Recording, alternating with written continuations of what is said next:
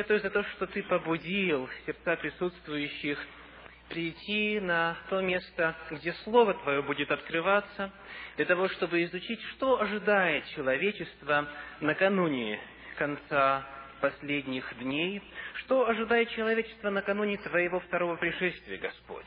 Мы сердечно благодарим за жизнь, здоровье, за все Твои обильные благословения, которыми Ты наделял каждого из нас до сего часа.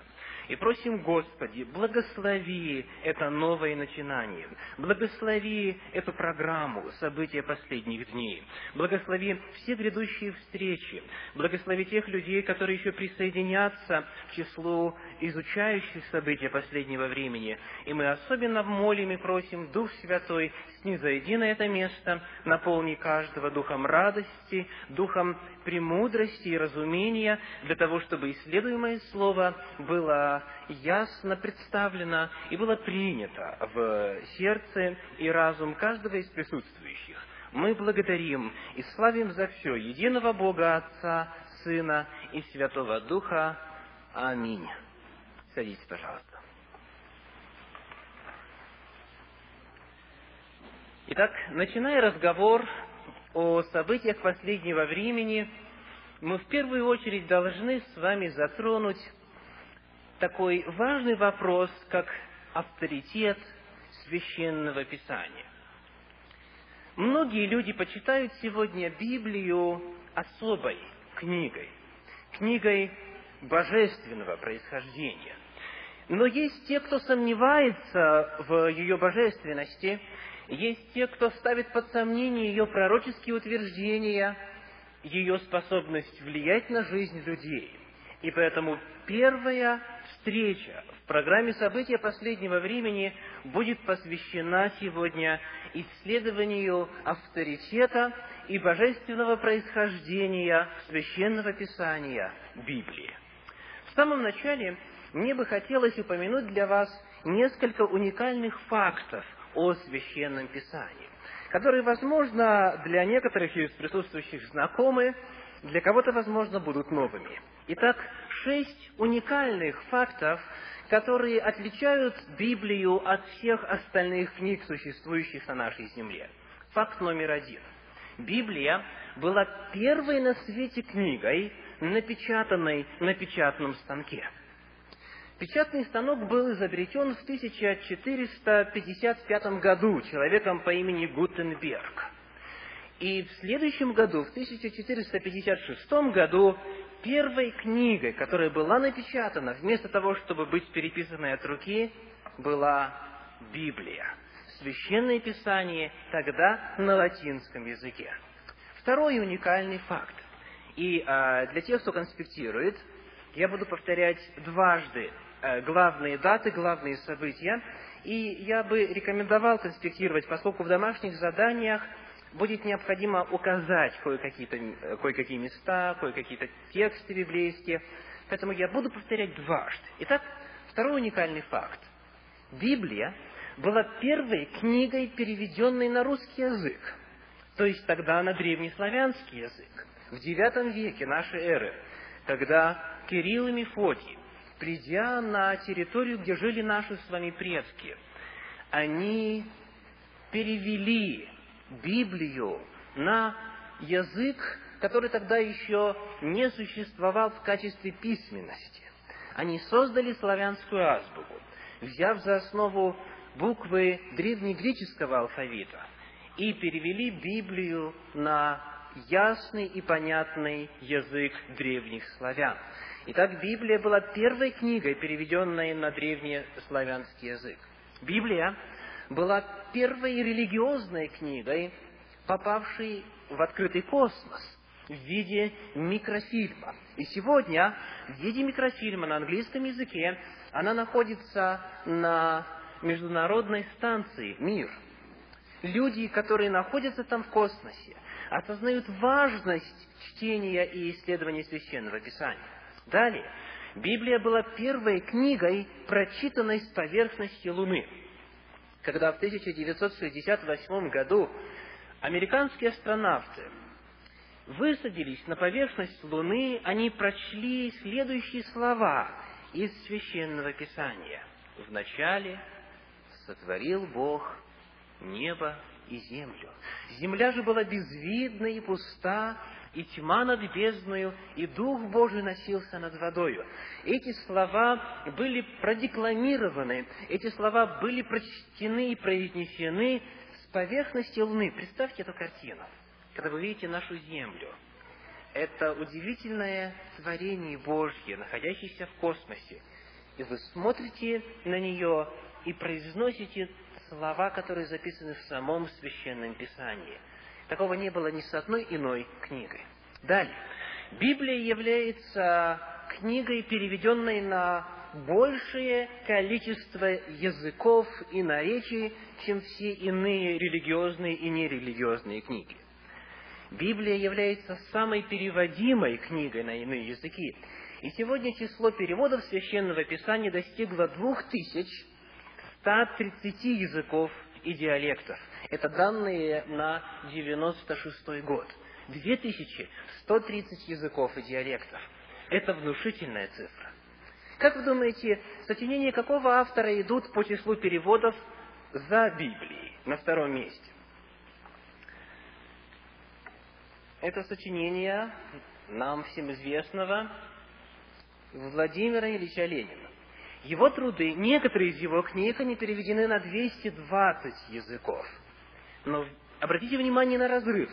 220 и 2130. Библия – это самая переводимая книга на нашей земле. И последний уникальный факт, который ставит эту удивительную книгу особняком от всех других, это то, что Библия является наиболее издаваемой книгой. Например, только всего лишь одно библейское общество, британское библейское общество, которое является всего лишь одним из около двухсот библейских обществ. Так вот, только одно это общество печатает одну Библию каждые три секунды.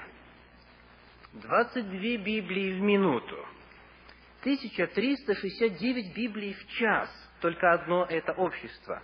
32 тысячи 876 Библий в среднем в день. Количество экземпляров Священного Писания превысило все бестселлеры, которые когда-либо знало человечество. Количество экземпляров Священного Писания сегодня исчисляется миллиардами и миллиардами на нашей земле. Итак, это были все факты, которые говорят о том, что Библия в действительности книга уникальная. Она отличается от всех других книг, которые существуют на нашей земле. Уникальность Библии вне всяких сомнений. Но можем ли мы полагаться на ее духовный авторитет? Есть ли какие-то свидетельства о том, что написанные тысячелетия назад по-прежнему касается каждого из нас, живущих сегодня – есть ли какие-то критерии, которые мы могли бы использовать для того, чтобы увидеть, что Библия – это не просто уникальная книга, но божественная книга? Что это не просто выдающаяся книга, но книга, которая послана нам самим Творцом, Богом Вседержителем. И вот отвечая на вопрос, который мы поставили только что, мы предложим сегодня с вами три критерия – которыми мы можем пользоваться, для того, чтобы с уверенностью ответить на вопрос, является ли Библия сверхъестественной книгой, книгой божественного происхождения. Итак, первый критерий. Первый критерий, который мы используем для того, чтобы ответить на вопрос, является ли Библия особой Божьей, божественного происхождения книгой. Итак, в книге пророка Исаии, в 46 главе, тексты 9 и 10 говорится, «Я Бог, и нет подобного мне. Я возвещаю от начала, что будет в конце».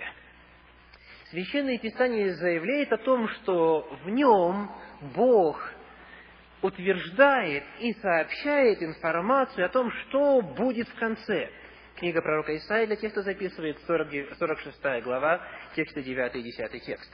Более того, Бог говорит следующее. Ибо Господь Бог ничего не делает, не открыв свои тайны рабам своим пророкам. Итак, Библия – это пророческая книга. Священное Писание представляет нам возможность отодвинуть завесу времени и заглянуть в будущее, сделать то, что человеку всегда хотелось совершить, совершить путешествие в будущее, совершить путешествие туда, куда он не в состоянии попасть сам. И Священное Писание говорит, что Бог открывает свои тайны. Он сообщает о будущем рабам своим пророкам. Так вот, немного статистики. В Священном Писании мы находим около пяти тысяч точных библейских предсказаний. Около пяти тысяч точных пророчеств, которые называют имена, которые называют события, географические названия, продолжительность времени, действия и так далее. И в среднем получается, что на каждую страницу Священного Писания приходится более четырех пророчеств. На каждой странице в среднем вы найдете четыре предсказания, которые исполняются с удивительной точностью. Итак, Библия – это пророческая книга, и это первый критерий, который мы используем сегодня для того, чтобы увидеть ее божественный авторитет. Во-первых, библейские пророчества свидетельствуют о том, что Библия – это книга от Бога. Итак, для того, чтобы подтвердить истинность этого высказывания, для того, чтобы увидеть, что Библия в действительности содержит точные библейские пророчества, я приглашаю вас посмотреть на ряд пророчеств, описывающих падение и разрушение древней цивилизации Вавилон. Итак, вот на слайде вы видите реконструкцию этого древнего города. Древний город Вавилон был славным сооружением, гордостью его строителей. Но Священное Писание предсказало следующее. Пророк Исаия за 200 лет до того, как это произошло, сказал в 13 главе следующее. «И Вавилон, краса царства, будет неспровержен Богом, как Содом и Гоморра». В 19 тексте 13 главы за 200 лет до того, как это должно было произойти, Бог через пророка Исаию сообщает эту удивительную, шокирующую новость. Дело в том, что в то время Вавилон процветал. В то время, когда пророк Исаия провозглашал это пророчество, ничто не указывало на то, что это должно произойти. Но Бог продолжает говорить. И через книгу пророка Иеремии, примерно за 150 лет до того, как это произошло, 51 главе этого пророка, книги этого пророка, в 11 тексте Бог говорит, «Господь возбудил дух царей медийских против Вавилона, чтобы истребить его». Библия не только сообщила о том, что Вавилон будет истреблен и будет разрушен, Библия указала также новое государство, которое разрушит Вавилон и которое придет ему на смену. Но этого еще недостаточно. Библия назвала также имя человека, который произведет завоевание древнего государства Вавилона. Книга пророка Исаии, 45 глава, первый текст. «Так говорит Господь помазаннику своему Киру, «Я держу тебя, чтобы отворялись для тебя двери». И дальше в 45 главе пророк продолжает описывать, как именно будет завоеван Вавилон. Сейчас я предлагаю вам посмотреть на таблицу, на схему, которая отражает все пророчества или важнейшие пророчества Библии о разрушении Вавилона, и мы посмотрим, насколько удивительно точно эти все события были предсказаны. Итак, сейчас мы посмотрим схему. Обратите внимание на множество пророчеств, которые Библия содержит об этом событии. Например, и для тех, кто записывает, вы можете просто начать уже а, конспектировать. В книге пророка Иеремии, в 51 главе, в 48 тексте сказано, что Вавилон будет завоеван с севера. Предсказание. Далее. В 51 главе этого же пророка, тексте 11 и 28, сказано, что Вавилон будет завоеван именно МИДа Персии, не просто Мидии или не просто Персии, но объединенным МИДа персидским государством. Далее. В книге пророка Исаии, в 45 главе, в текстах с 1 по 3, сказано, что имя завоевателя будет Кир. Это за 200 лет до того, как родился этот человек.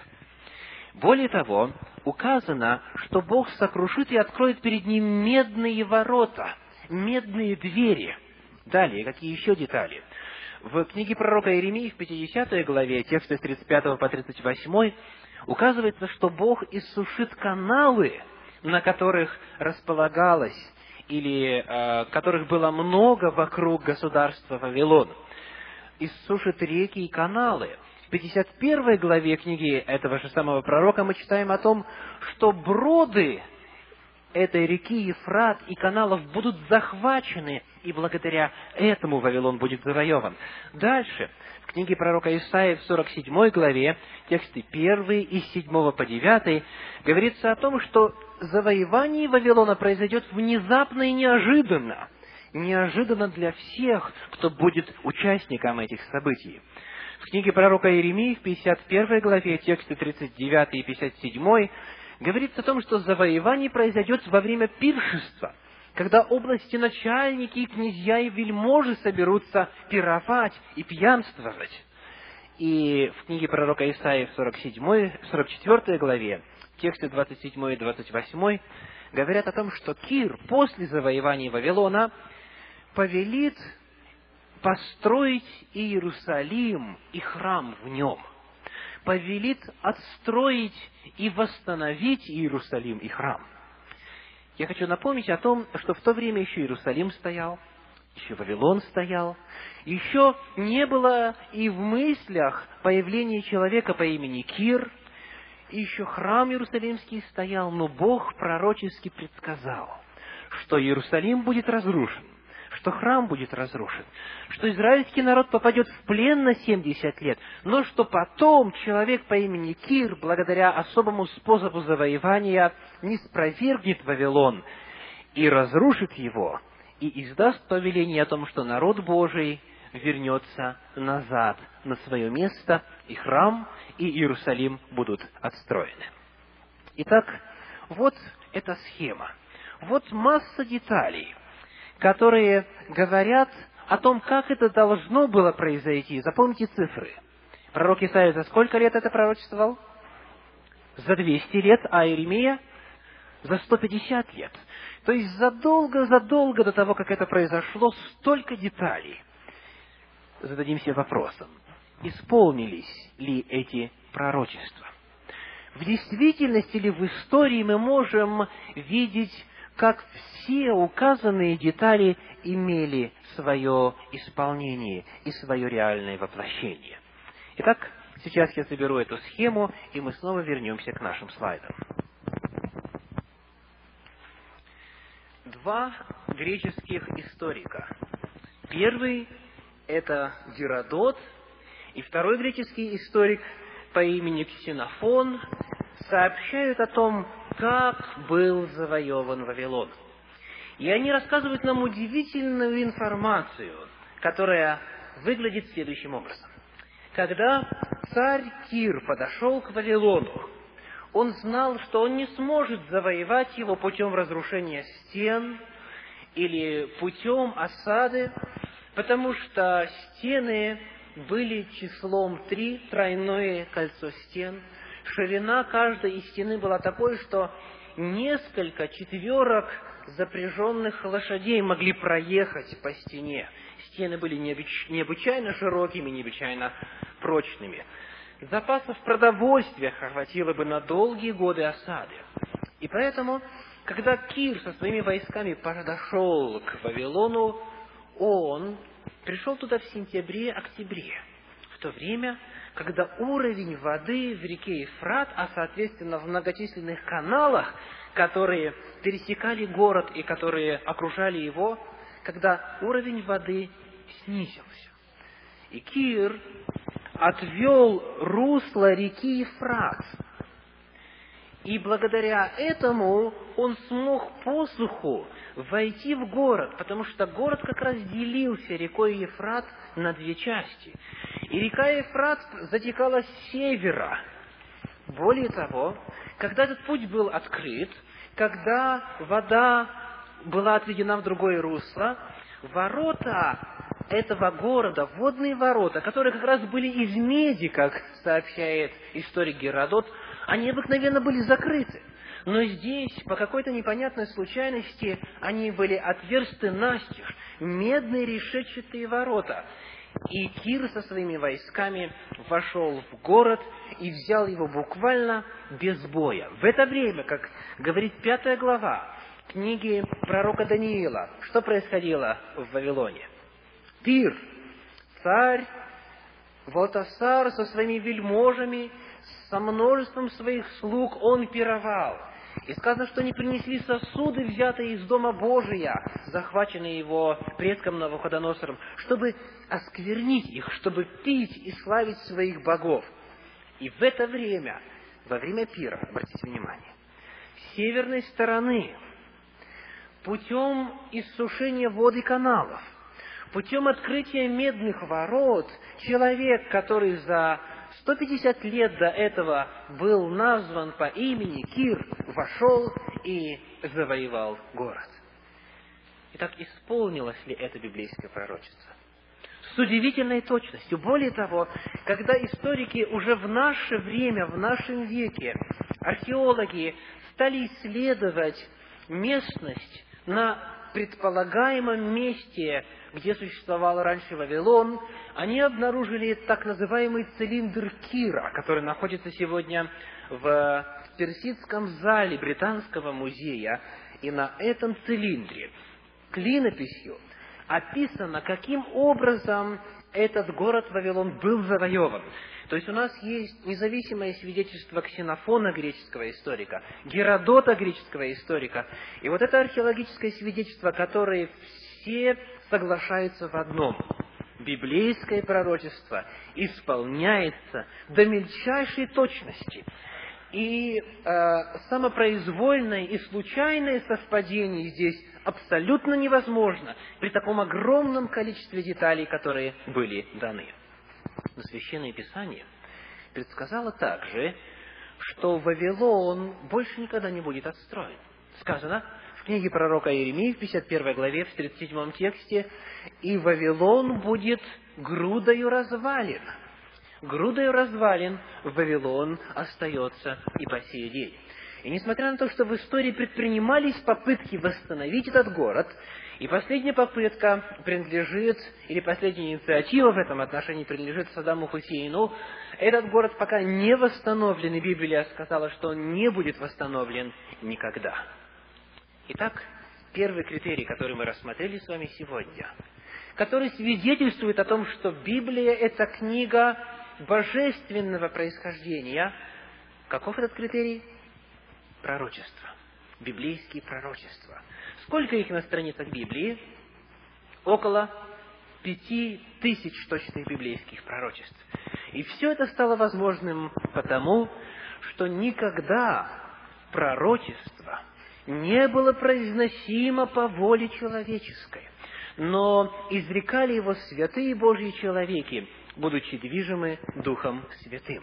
Это записано во втором послании Петра, в первой главе, в двадцать первом тексте. Итак, Библия – это пророческая книга. И у нас есть основания доверять ей, когда она сообщает о событиях нашего времени. Потому что все пророчества, которые были произнесены касательно времени вплоть до нашего исполнились с удивительной точностью. Итак, первый критерий заключается в том, что Библия – это пророческая книга. Во-вторых, Священное Писание содержит факты, которые проверены и являются достоверными. Второй критерий, который мы используем сегодня, для того, чтобы увидеть, что Библия – это в действительности книга Божья, это соответствие достоверным фактам. Если Бог в действительности дал эту книгу, Он должен сообщать в ней точные археологические, исторические и географические факты.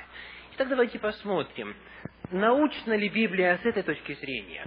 достоверна ли она, соответствует ли она точно установленным историческим фактам. Итак, вплоть до начала XX века очень немногое было известно об истории цивилизации Древнего Востока. У нас было всего лишь несколько сообщений греческих историков, которые писали уже гораздо позже, после существования древних э, государств Востока. И поэтому очень многие ученые, историки насмехались над некоторыми библейскими утверждениями. Когда Библия сообщала о существовании таких городов, как Содом и Гоморра, когда Библия говорила о том, что был человек по имени Авраам, когда Священное Писание рассказывало о потопе и так далее, и так далее, многие скептически относились к этому. И не было никакого способа проверить, правда это или нет. Но вот, когда эти камни оставались на протяжении веков безмолвными, в 1798 году, в 1798 году Наполеон вместе со своей сорокатысячной армией приходит в Египет. И с собой он взял около ста человек, лингвистов, художников, ученых, различных исследователей, для того, чтобы они помогли ему понять историю этой загадочной страны. Отовсюду на них смотрели странные изображения, странные рисунки, надписи, которые никто тогда не мог прочитать, потому что во всем мире не было ни одного человека, который знал бы древние египетские иероглифы. И вот один из солдат Наполеона в следующем году, в 1799 году, в дельте Нила, в местечке Розетта обнаружил каменную плиту. На камне черного цвета который высотой был около метра и э, шириною где-то в полуметр, было нанесено три разных текста. Внизу здесь текст на древнегреческом языке, в середине на египетском разговорном или египетском дематическом языке, и вверху египетском иероглифическом языке. То есть текст внизу был понятен, потому что тогда исследователи уже знали греческий язык. Но никто во всем мире, ни в Египте, ни где-нибудь еще, не мог расшифровать два верхних текста. И так прошло 20 лет. И вот спустя примерно 20 лет, 1822 году, блестящий молодой французский ученый по имени Жан-Франсуа Шампальон смог расшифровать запись этого черного камня. Оказалось, что все три текста содержат одну и ту же информацию. И он использовал древнегреческий текст, самый нижний, для того, чтобы расшифровать верхних два текста он использовал греческий текст как ключ к разгадке древнеегипетских иероглифов. После этого были составлены словари, после этого были составлены учебники грамматики египетского языка, и тогда огромное количество информации, которая раньше была недоступна в силу незнания египетских иероглифов, стала буквально вопиять о том, что Библия права на этих наскальных рисунках, на этих, на, в этих надписях была информация о древних евреях. Была информация о первых двух людях, которые, о первых двух э, поселенцах или жителей нашей земли. Была информация о грехопадении, о том, что люди съели запретный плод. Была информация о потопе и так далее, и так далее. И тогда многие ученые вынуждены были изменить свое мнение в отношении Библии, потому что факты подтвердили ее достоверность. Чем больше сегодня производится археологических раскопок, тем яснее и очевиднее становится соответствие Библии достоверным научным и историческим фактам. Приведем несколько примеров.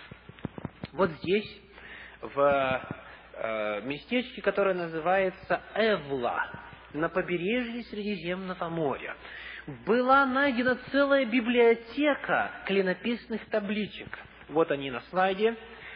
И количество их достигало до десятков тысяч. Это огромнейшая библиотека, которая датировалась примерно вторым тысячелетием до нашей эры. И вот здесь, на этих клинописных табличках, была информация о человеке по имени Авраам.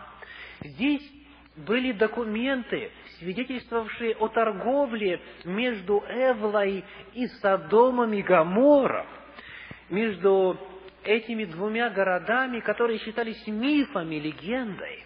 И многие учебники истории пришлось переписать, потому что было найдено достоверное археологическое подтверждение истин священного писания.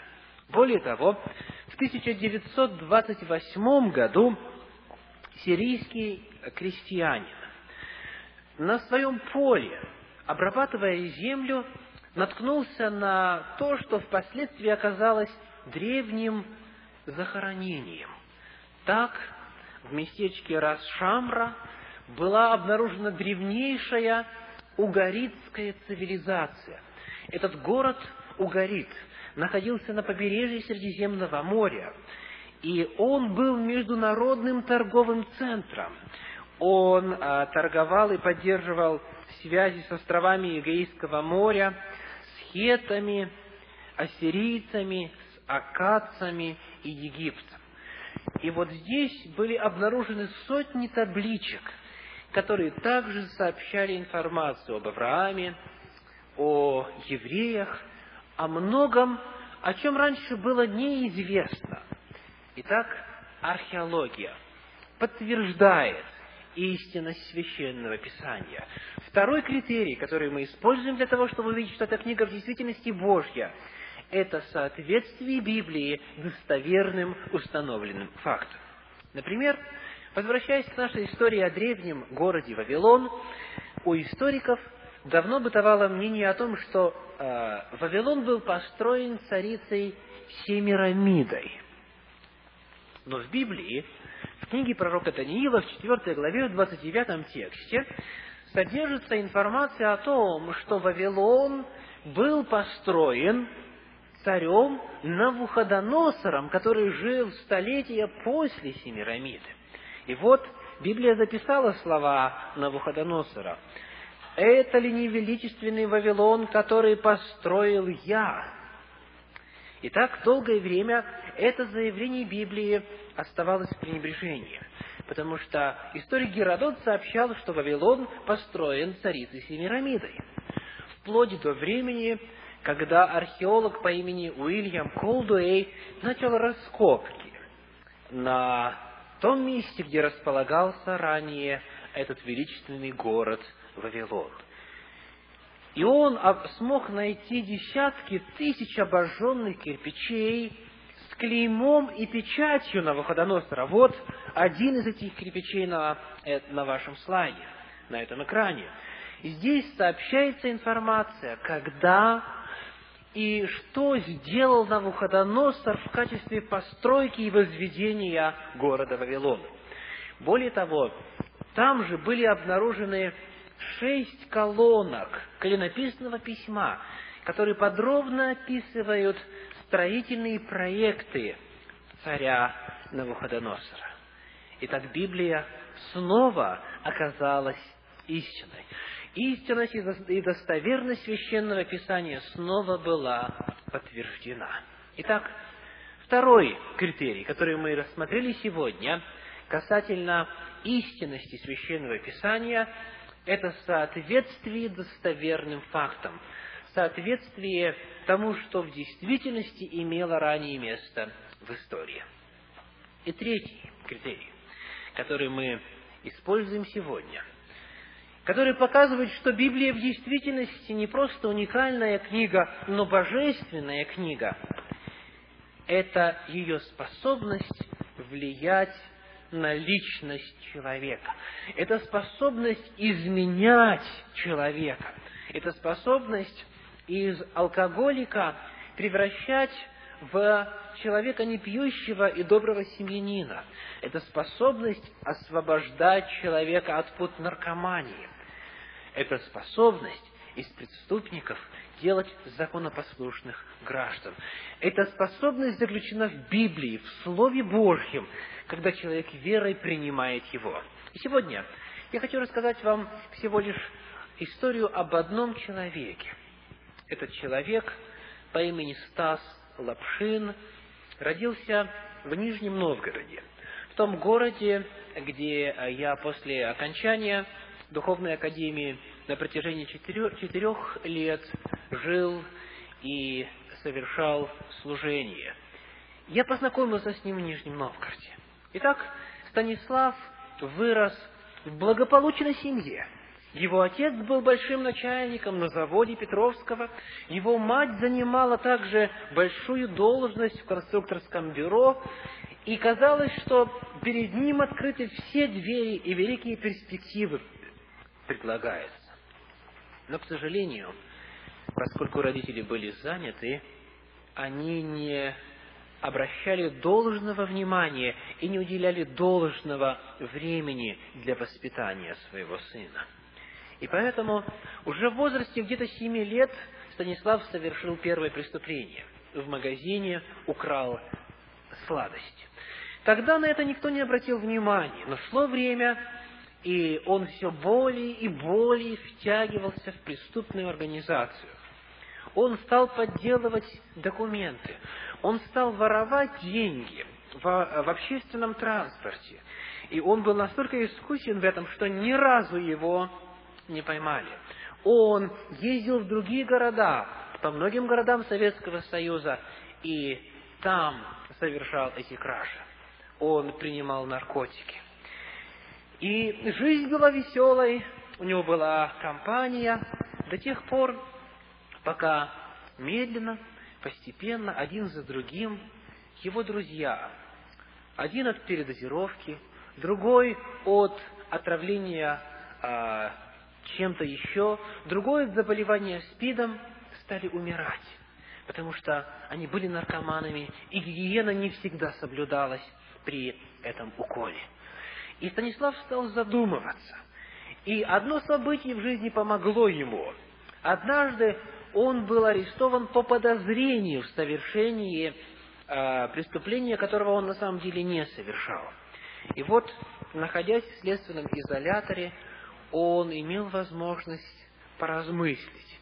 Ему было чуть более 20 лет, но здоровье было уже слабое, и он стал думать, а что дальше? Что дальше меня ожидает? И с того времени он стал читать Библию, стал читать Священное Писание. И вначале очень многого не понимал, но была жажда, и он раз за разом открывал эту священную книгу и медленно, постепенно Дух Святой работал над его сознанием через эти священные страницы. Пришло время, когда Станислав совершил первую молитву в своей жизни. Он был один тогда в комнате. И он описывает, какая необыкновенная радость наполнила его метущуюся душу. Когда он плакал и не мог остановиться, когда он почувствовал присутствии Божьем, когда Дух Святой сошел на него, и он покаялся. Он обратился к Господу, и с тех пор жизнь его изменилась. Он женился, сегодня у него прекрасный сын, и сегодня он является священнослужителем. Он совершает служение сегодня в городе Кирове, и многие люди благодаря его служению обращаются к Господу. Итак, из наркомана, вора, преступника, практически обреченного человека Бог сделал своего ревностного слугу, пастыря церкви, человека, который всю свою жизнь, всю свою энергию теперь отдает для спасения других. И благодаря его обращению, его друзья стали приходить в церковь.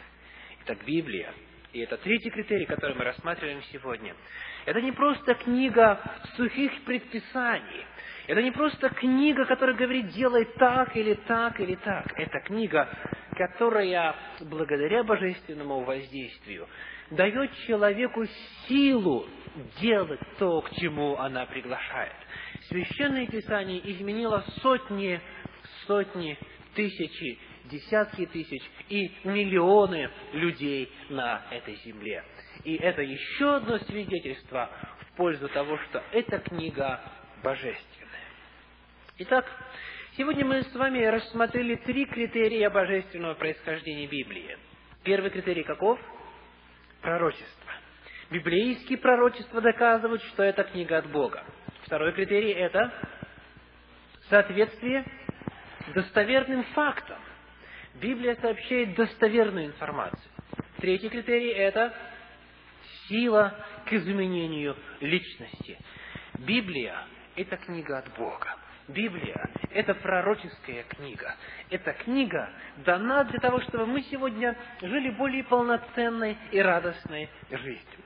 Но сегодня многие задают вопрос, а можем ли мы быть уверены, что текст Священного Писания, текст Библии, которым мы сегодня пользуемся, он тот же, без изменений, что он такой же, каким был тогда, когда пророки древности его писали – может быть, за время переписывания, когда копии делались от руки, может быть, туда вкрались ошибки.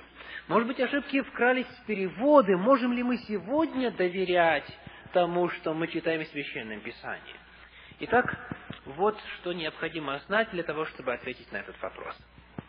В 1947 году в 1947 году на побережье Мертвого моря Мальчик-бедуин, пастух мелкого скота, человек по имени Махабид Эдхиб, находился в этих скалистых местах в поисках потерянной козы из стада своего отца. И вот он наткнулся на пещеру в одной из скал.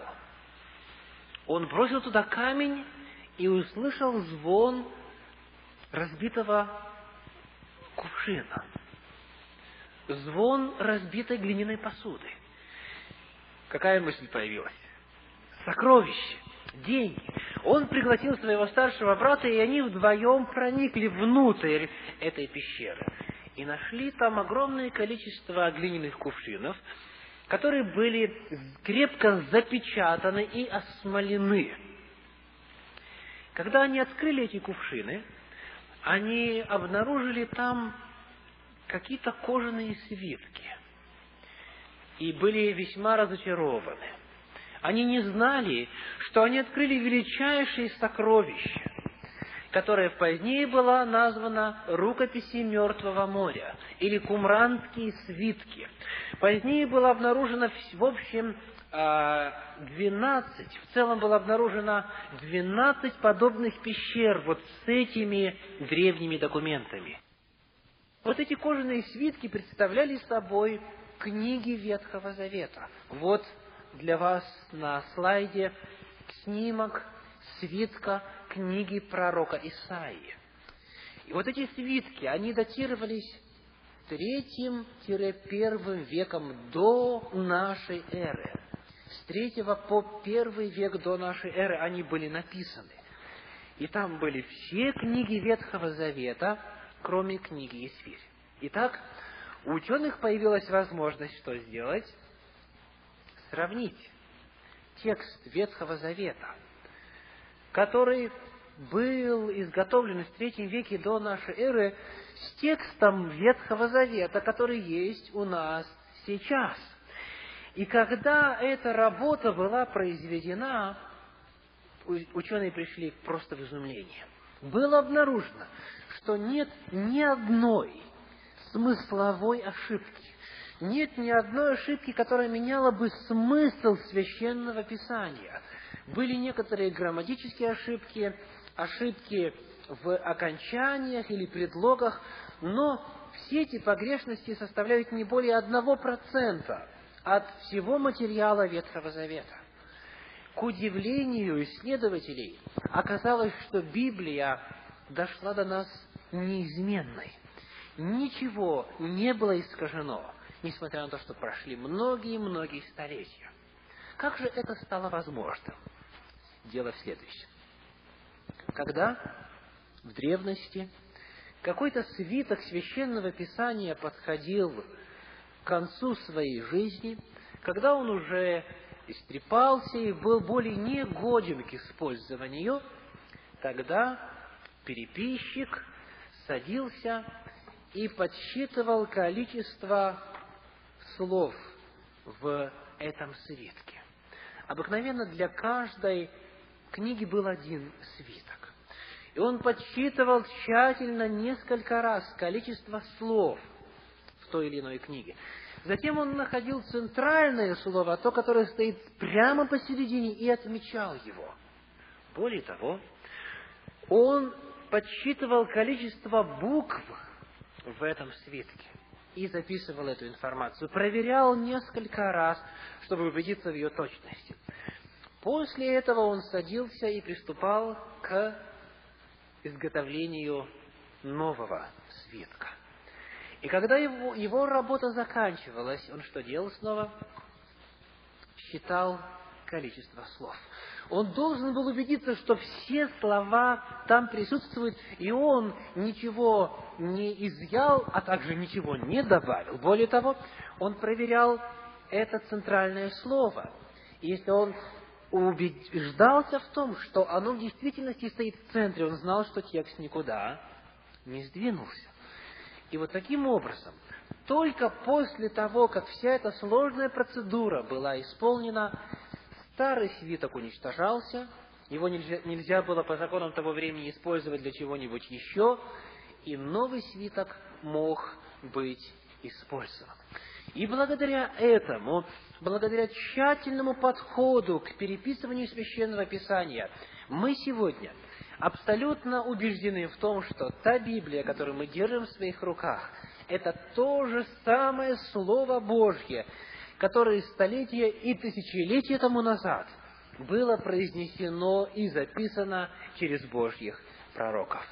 Поэтому на основании этого исследования мы можем прийти к неизменному, абсолютно точному и здравому заключению. Вместе с псалмистом мы можем воскликнуть. Псалом 118, текст 160. «Основание Слова Твоего истинно». Если вы согласны с этим утверждением, я прошу повторите сейчас вслух вместе со мной, хорошо? Основание Слова Твоего истинно. Слава Господу за то, что мы сегодня имеем абсолютную убежденность в том, что Бог бодрствовал над Своим Словом, что Он на протяжении этих долгих веков позаботился о том, чтобы мы сегодня читали достоверную информацию. Но самый главный вопрос, как теперь к этому отнесемся мы с вами? Если Библия – это в действительности Слово Божье, если Бог проявил достаточно внимания к ней на протяжении истории, чтобы донести до нас неизменной, то тогда встает вопрос, как мы будем относиться к этому древнему документу? Как современный человек будет относиться к словам, написанным многие тысячелетия назад? Итак, мы переходим сейчас к заключительной части нашей лекции сегодня, нашей встречи сегодня – которую можно э, подзаглавить «Основание духовного опыта». Как мы относимся сегодня к Священному Писанию и что может и должно быть основанием нашего религиозного опыта. И для этого я сейчас помещу на экран снова небольшую схему. Итак, для многих верующих сегодня основанием религиозного опыта является что? Традиции к сожалению, в самых разных церквах, в самых разных обществах, в ответ на вопрос, почему вы так верите, и покажите мне, где это записано в Священном Писании, что можно часто услышать в ответ. Вы знаете, говорит один, я всего лишь 15 лет в церкви, я пока еще не знаю Слово Божье. Вот подойдите к нашим старшим братьям, они вам расскажут. Или другие скажут, Я верю так, потому что батюшка в церкви так сказал. Традиция. В нашей церкви, в нашем селе, в нашем городе делали так, поэтому я тоже делаю так.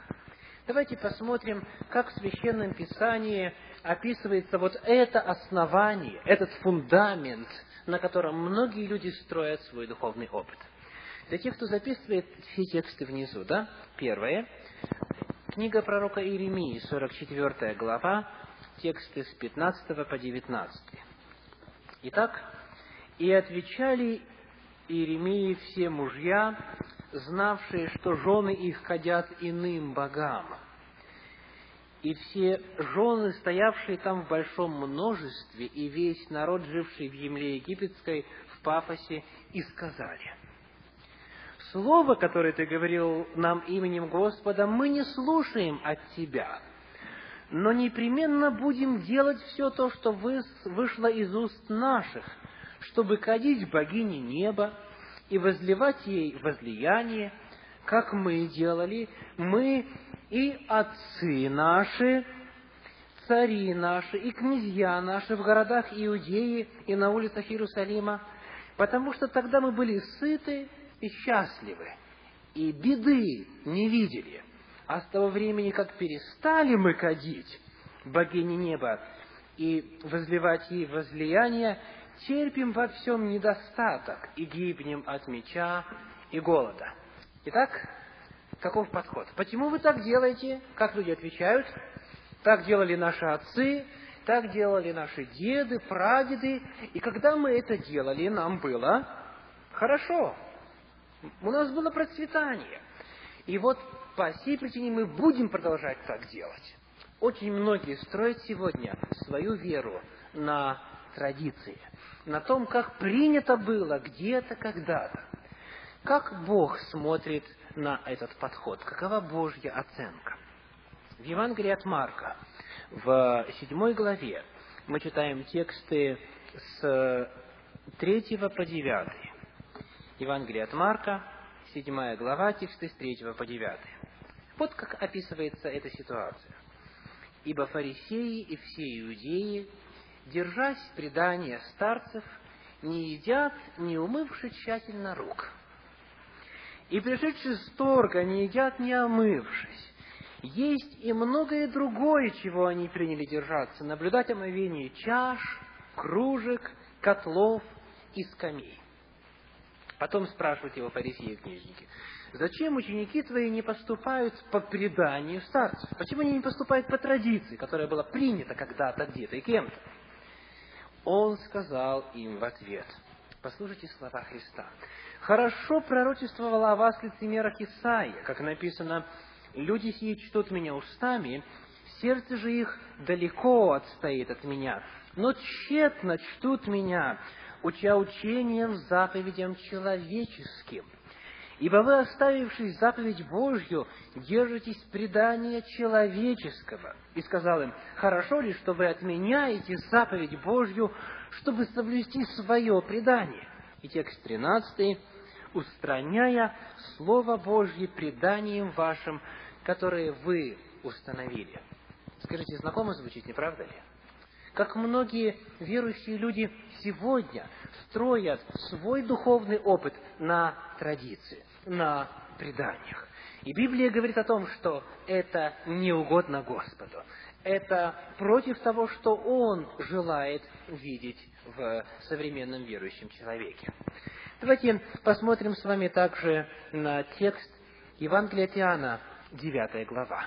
Для тех, кто записывает, там еще есть у нас текст книга пророка Исаии, 29 глава, 13 текст. Но а, мы не будем сегодня его читать из-за недостатка времени. Итак, книга пророка, а, вернее, книга Евангелиста Иоанна, 9 глава, будем читать с 5 текста и далее. Здесь описывается, как Иисус Христос однажды исцелил слепорожденного.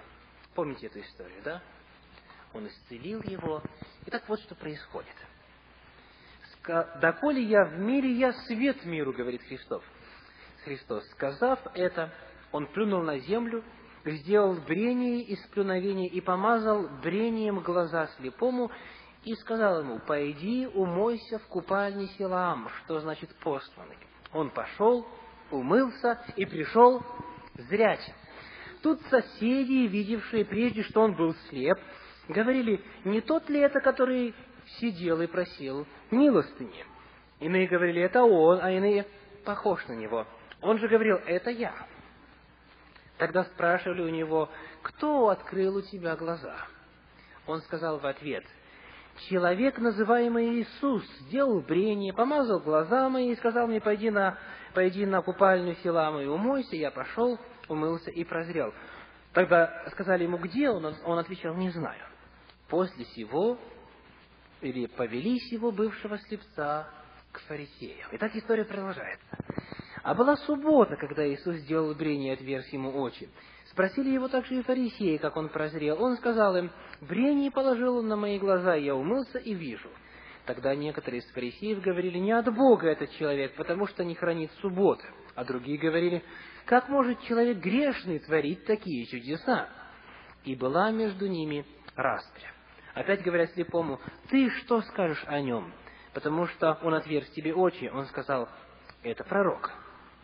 Тогда иудеи не поверили, что он был слеп и прозрел, доколе не призвали родителей сего прозревшего и спросили его, «Это ли сын ваш, о котором вы говорите, что родился слепым? Как же он теперь видит?» И вот обратите особое внимание на ответ этих родителей. Родители его сказали им в ответ, «Мы знаем, что это сын наш, и что он родился слепым, а как теперь видит, не знаем. Или кто отверг ему очи, мы не знаем. Сам в совершенных летах самого спросите, пусть сам о себе скажет. Так отвечали родители его, потому что боялись иудеев.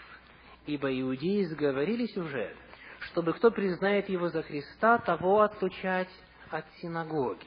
Посему-то родители его и сказали он в совершенных летах самого спросить. Скажите, в чем была проблема этих родителей? Скажите, верили ли они в Бога? Верили. Видели ли они проявление божественной силы? Видели. Знали ли они, кто в действительности сделал это чудо? Знали. Почему они побоялись открыто об этом сказать? Боялись быть отлученными от синагоги. Они боялись, что их исключат из церкви, к которой они принадлежали. Итак, вот эта боязнь, боязнь того, что на них будут а, уже как-то с пренебрежением смотреть те, кто раньше вместе с ними ходил в синагогу, вот боязнь быть исключенными из синагоги, она заставила их сказать неправду. Она заставила их побояться сделать выбор в пользу Христа, сделать выбор в пользу Спасителя. Итак, этот пример показывает, как человек склонен просто придерживаться традиции. Хотя, может быть, он подозревает в глубине своей души, своего сознания, что эти традиции противоречат Библии, но он просто боится – подобно этим людям, он боится, что его исключат из синагоги. И вот этот вот страх порвать с традицией многих людей сегодня удерживает далеко от того, чтобы служить Господу поистине. В этой же книге, в Евангелии от Иоанна, в 12 главе, текст 42, мы читаем следующее. Впрочем, из начальников многие уверовали в Него, но ради фарисеев не исповедовали, чтобы не быть отлученными от синагоги, ибо возлюбили больше славу человеческую, нежели славу Божью. Что такое слава человеческая? Это почитание со стороны людей, правда? Как к вам будут относиться представители той церкви, где вы находитесь? Как на меня посмотрит э, пастырь этой церкви? Как на меня посмотрят мои родные, мои близкие, мои знакомые? Как на меня посмотрят те, кто исповедует те же традиции, что и я пока? Так вот сказано, они возлюбили больше славу человеческую, нежели славу Божью. Они знали, что неправильно делают, но боялись. Итак, вот каково первое основание э, религиозного опыта, которое очень распространено сегодня. Давайте посмотрим, перед каким выбором Бог ставит каждого из нас, каждого из тех, кто соприкасается с Его истиной. Первое место, которое мы прочтем, это книга Иисуса Навина, 24 глава. Итак, Иисус Навин, 24 глава, текст 15. 24 глава, 15 текст. «Если же не угодно вам служить Господу, то изберите себе ныне, кому служить. Богам ли, которым служили отцы ваши, или богам Амареев, в земле, которых вы живете, а я и дом мой будем служить Господу. Перед человеком часто стоит выбор. Или он будет служить так, как традиционно его предки служили, или он будет служить Господу так, как Бог предлагает в Священном Писании. И этот выбор, возможно, когда-то станет перед кем-то из нас. А может быть, он уже стоит, или стоит уже давно. Священное Писание приглашает последовать примеру этого человека, сказав, «А я и дом мой будем служить Господу, Ему, не традициям и человеческим мнениям». В Евангелии от Иоанна в 12 главе, в 26 тексте Христос говорит, «Кто верует в Меня, мне да последует, или за мною пусть идет, не за кем-то, не за человеком, но за Господом и Спасителем Иисусом Христом. И поэтому Священное Писание приглашает нас всегда быть готовыми идти дальше. Это готовность идти дальше к новым познаниям истины. Может быть, обернется для нас тяжелыми мгновениями, но Библия приглашает. Филиппийцам 3 глава, тексты с 13 по 17. Послание апостола Павла к филиппийцам, 3 глава, тексты с 13 по 17. Он говорит, «Братья, я не почитаю себя достигшим, а только забывая задние и простираясь вперед, стремлюсь к цели, к почести Вышнего звания Божьего Христе Иисусе. Итак, кто из нас совершен, так должен мыслить. Как? Оставляя задние и простираться вперед, никогда не считать себя достигшим полноты познания истины или возраста Христова. Если же вы о чем иначе мыслите, то это Бог вам откроет, при условии, что вы будете стремиться. Впрочем, до чего мы достигли, так и должны мыслить, и по тому правилу жить. Священное Писание говорит, кто совершен, тот всегда будет расти дальше. Если Бог открывает новую истину, человек должен принять ее, вопреки часто традиции. Итак, первый фундамент или первое основание религиозного опыта, которое широко распространено в современном мире, каково? Традиции, мнения, человеческие представления – Традиции часто являются основой религиозного опыта, но это неверный путь с точки зрения Бога. Переходим ко второму основанию, которое также очень распространено сегодня, и я сейчас помещу новую схему на экран. Часто люди строят свой духовный опыт на чем? На личном опыте, на личных ощущениях. Человек говорит, я вот чувствую внутри себя, что это правильно. Я убежден, мой внутренний голос мне подсказывает, что это истина. И вот, когда религиозный опыт строится на личном опыте, на чувственном опыте, на том, как человек своими чувствами воспринимает это, это может быть похоже на следующие два примера из Священного Писания. Итак, давайте посмотрим на книгу Судей Израильских, 14 главу, тексты с 1 по 3. Это первое место, которое мы посмотрим в качестве примера того, как на основании чувств можно строить свою жизнь и свой духовный опыт. Итак, читаем. «И вошел Самсон в Фимнафу и увидел в Фимнафе женщину из дочерей филистимских, он пошел и объявил отцу своему и матери своей, и сказал, «Я видел в Фимнафе женщину из дочерей филистимских, возьмите ее мне в жену». Давайте посмотрим, почему он так решил, что именно ее нужно взять.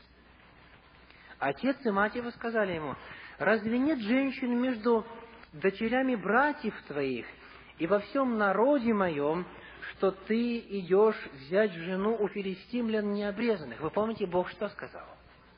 Не бери из дочерей этих народов себе в жены. Не бери. Это было запрещено. И вот родители пытаются отговорить Самсона, и вот его аргумент. И сказал Самсон отцу своему, ее возьми мне, потому что, как дальше, она мне понравилась. Итак, на чем было построено, на чем было основано это решение? На чувствах, на личном опыте. Я так ощущаю, мне так хочется. Дальше. В книге «Исход» в 32 главе более серьезный пример. Книга Исход, 32 глава, тексты с 3 по 6 описывают поклонение золотому тельцу. Итак, Исход, 32 глава, тексты с 3 по 6. «И весь народ вынул золотые серьги из ушей своих, и принесли к Аарону, он взял их из рук их, и сделал из них литого тельца, и обделал его резцом, и сказали они, «Вот Бог твой, Израиль, который вывел тебя из земли египетской». Увидев сие, Аарон поставил пред ними жертвенник и провозгласил Аарон, говоря, «Завтра праздник Господу». На другой день они встали рано и принесли все сожжения, и привели жертвы мирные, и сел народ есть и пить, а после встал играть. Хочу обратить ваше внимание, что Аарон говорит, завтра праздник кому? Господу. В оригинале на древнееврейском языке используется имя Иегова. То есть он не говорил «завтра праздник Тельцу», «завтра праздник Господу, Богу Творцу, Богу Создателю», только вот под видом этого золотого Тельца. И сказано, народ сел есть и пить, после встал играть. На чем было основано это поклонение? На чувствах. Им было хорошо. Они радовались, они веселились, они плясали и танцевали вокруг этого тельца, называя его Иегова. Итак, Библия показывает, что часто поклонение Богу может быть радостным, может быть с вовлечением много, множества чувств, но по сути своей будет языческим. По сути своей будет богопротивным, даже если имя Божье используется. Итак, как Бог оценивает ситуацию, когда человек строит свой религиозный опыт на чувствах, на своем личном опыте? Давайте посмотрим на текст в книге «Бытие» в третьей главе. «Бытие», третья глава, шестой текст. Третья глава, как вы помните, описывает, как было произведено искушение первого человека. Итак, давайте посмотрим, почему Ева пала, почему она согрешила. И увидела жена, что дерево хорошо для пищи. Это что? Это чувство, внутреннее ощущение. И что оно приятно для глаз. Это что? Это чувство, это внутреннее ощущение. И вожделенно, потому что дает знание, и взяла плодов его, и ела, и дала также мужу своему, и он ел. Из-за чего произошло грехопадение? Потому что человек вместо того, чтобы доверять Слову Божью, доверился своим собственным чувствам и своему восприятию Божьих слов из слов Искусителя. Далее, в первом послании Коринфянам, в одиннадцатой главе, в тридцать первом тексте мы читаем следующие очень важные слова. Итак, первое послание Коринфянам, одиннадцатая глава, текст тридцать первый. Вот что говорит Слово Божье. Будучи же судимы, итак, если бы мы судили сами себя, то не были бы судимы. Когда человек пытается построить духовный опыт на своем чувстве, на том, как это ему представляется, когда он сам для себя становится критерием, он когда-нибудь осудит себя? Вряд ли. Библия говорит, если мы оцениваем, давайте еще раз прочтем, ибо если бы мы судили самих себя, то не были бы судимы. Нам всегда кажется, что мы правильно поступаем, и нам хочется, чтобы нам так казалось. То есть вот этот вот критерий мне чувствуется, мне внутренний голос подсказывает, может быть ошибочным, говорит Священное Писание. Далее, в послании к римлянам, в 7 главе, в текстах с 15 по 24, апостол Павел говорит, «Доброго, которого хочу, не делаю, а злое, которого не хочу, делаю. Бедный я человек, кто избавит меня от всего тела смерти?» Апостол Павел говорит о том, что даже в природе обращенного верующего человека происходит что? Борьба. Два голоса, как минимум два голоса звучат. Один внутренний, так называемый голос звучит «делай, как говорит Господь», а другой голос говорит «нет, не нужно, не надо». Поэтому, для того, чтобы проверить, какой голос истинен, нам необходимо нечто больше наших чувств, нечто превышающее наш внутренний опыт и нашу способность к внутреннему голосу. Священное Писание предостерегает нас о том, что если человек прислушивается к своему внутреннему голосу и делает его единственным критерием духовного опыта, он может оказаться в опасности. Итак, Евангелие от Матфея, 16 глава, тексты с 15 по 17. Там сказано, Христос задает вопрос, за кого почитают меня люди? И ученики говорят, одни за Илью, другие за Иоанна Крестителя, другие за одного из пророков. И Христос задает какой вопрос? А вы за кого почитаете меня? И кто отвечает? Петр. Симон Петр говорит, ты Христос, Сын Бога Живого. И Христос говорит, блажен ты, Симон Ионин, потому что не плоть и кровь тебе открыли это, но Отец мой Небесный. И вот несколько текстов ниже, тексты с 21 по 23 мы читаем следующее. Христос стал рассказывать о том, что Он должен будет пострадать, и что Он будет убит, и потом воскреснет. Что делает Петр? Он подходит, отзывает Петра в сторонку и говорит, «Господи, будь милостив к себе, да не будет этого с тобой». И помните слова Христа? «Отойди от меня, сатана, ты мне соблазн, потому что думаешь не о том, что Божье, но что человеческое». Человек, который пять минут назад был инструментом Духа Святого, который пять минут назад говорил слова от Бога, сейчас говорит чьи слова? Сатаны. Библия говорит о том, что нужно всегда очень внимательно оценивать все голоса, которые могут у нас звучать внутри. Потому что даже у верующих людей, вот здесь как в случае с Петром, и Бог может говорить, и сатана может говорить, и нам нужно все соотносить с чем-то иным, более высоким, чем наш внутренний голос. Таких предостережений в Священном Писании очень много. Библия говорит, что в последнее время сатана будет использовать все свои обольщения, чтобы как раз подействовать на чувства человека. В Евангелии от Матфея, в 24 главе, тексты 24 и 25 говорят о том, что лже-христы и лже-пророки восстанут и дадут великие знамения и чудеса. Для чего?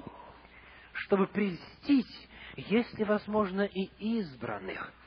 Они будут воздействовать на чувственную природу человека, чтобы обольстить их.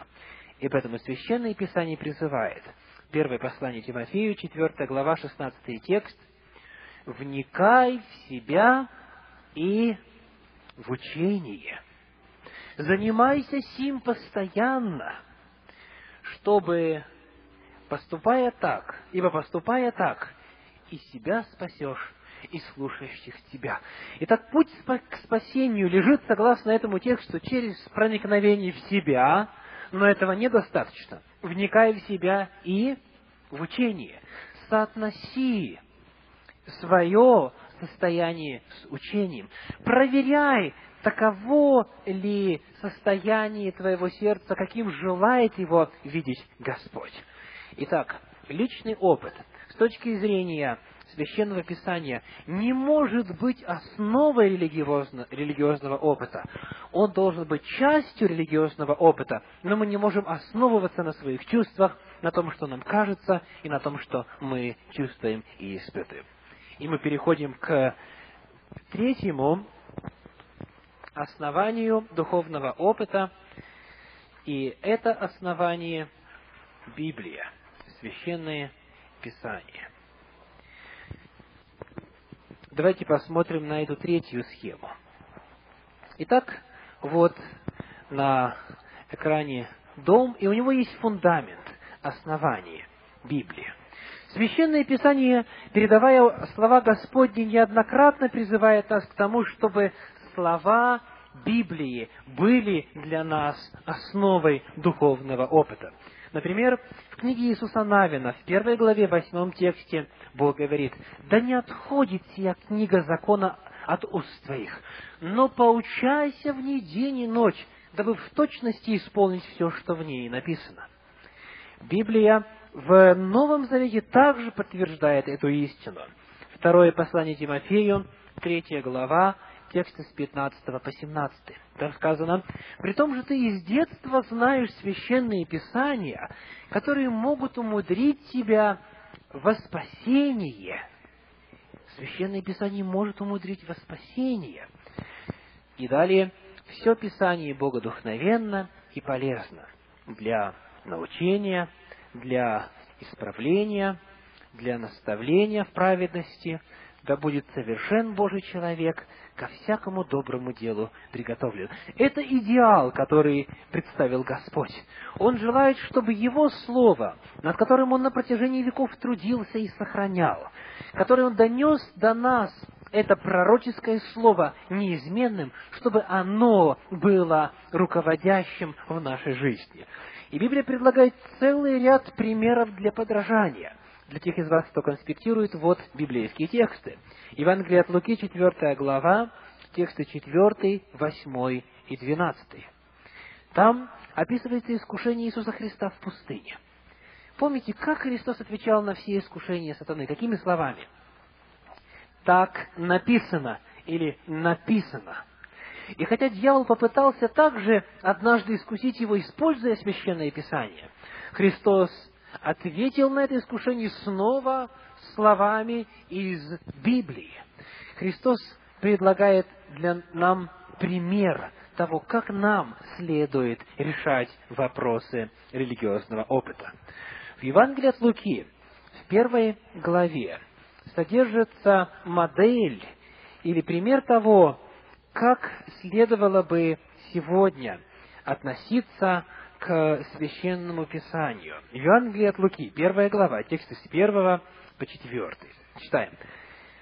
Как уже многие начали составлять повествования о совершенно известных между нами событиях, как передали нам то бывшие с самого начала очевидцами и служителями слова, то рассудилось и мне, говорит Лука, по тщательном исследовании всего, сначала по порядку, описать тебе, достопочтенный Феофил, чтобы ты узнал твердое основание того учения, в котором был наставлен. Каждый из нас был наставлен в каком-то учении, не правда ли? Каждый из нас имеет какие-то свои представления о Боге, о Библии, о вере в Господа, об обязанностях христианина. Мы наставлены в каком-то учении. Но есть ли у нас твердые основания? Произвели ли мы, подобно евангелисту Луке, тщательное исследование сначала по порядку, для того, чтобы мы основывались не на традиции, не на чувствах или личном опыте, а на неизменном основании Слова Божьего, на основании Священного Писания. И книга Деяний апостолов, 17 глава, 11 текст, представляет нам еще один пример для подражания. Там сказано, «Здешние были благомысленнее фессалоникских. Они приняли слово со всем усердием, ежедневно разбирая Писание. Точно ли это так?» Представьте. Каждый день они открывали Слово Божье и проверяли, точно ли правду говорил апостол Павел и иные апостолы.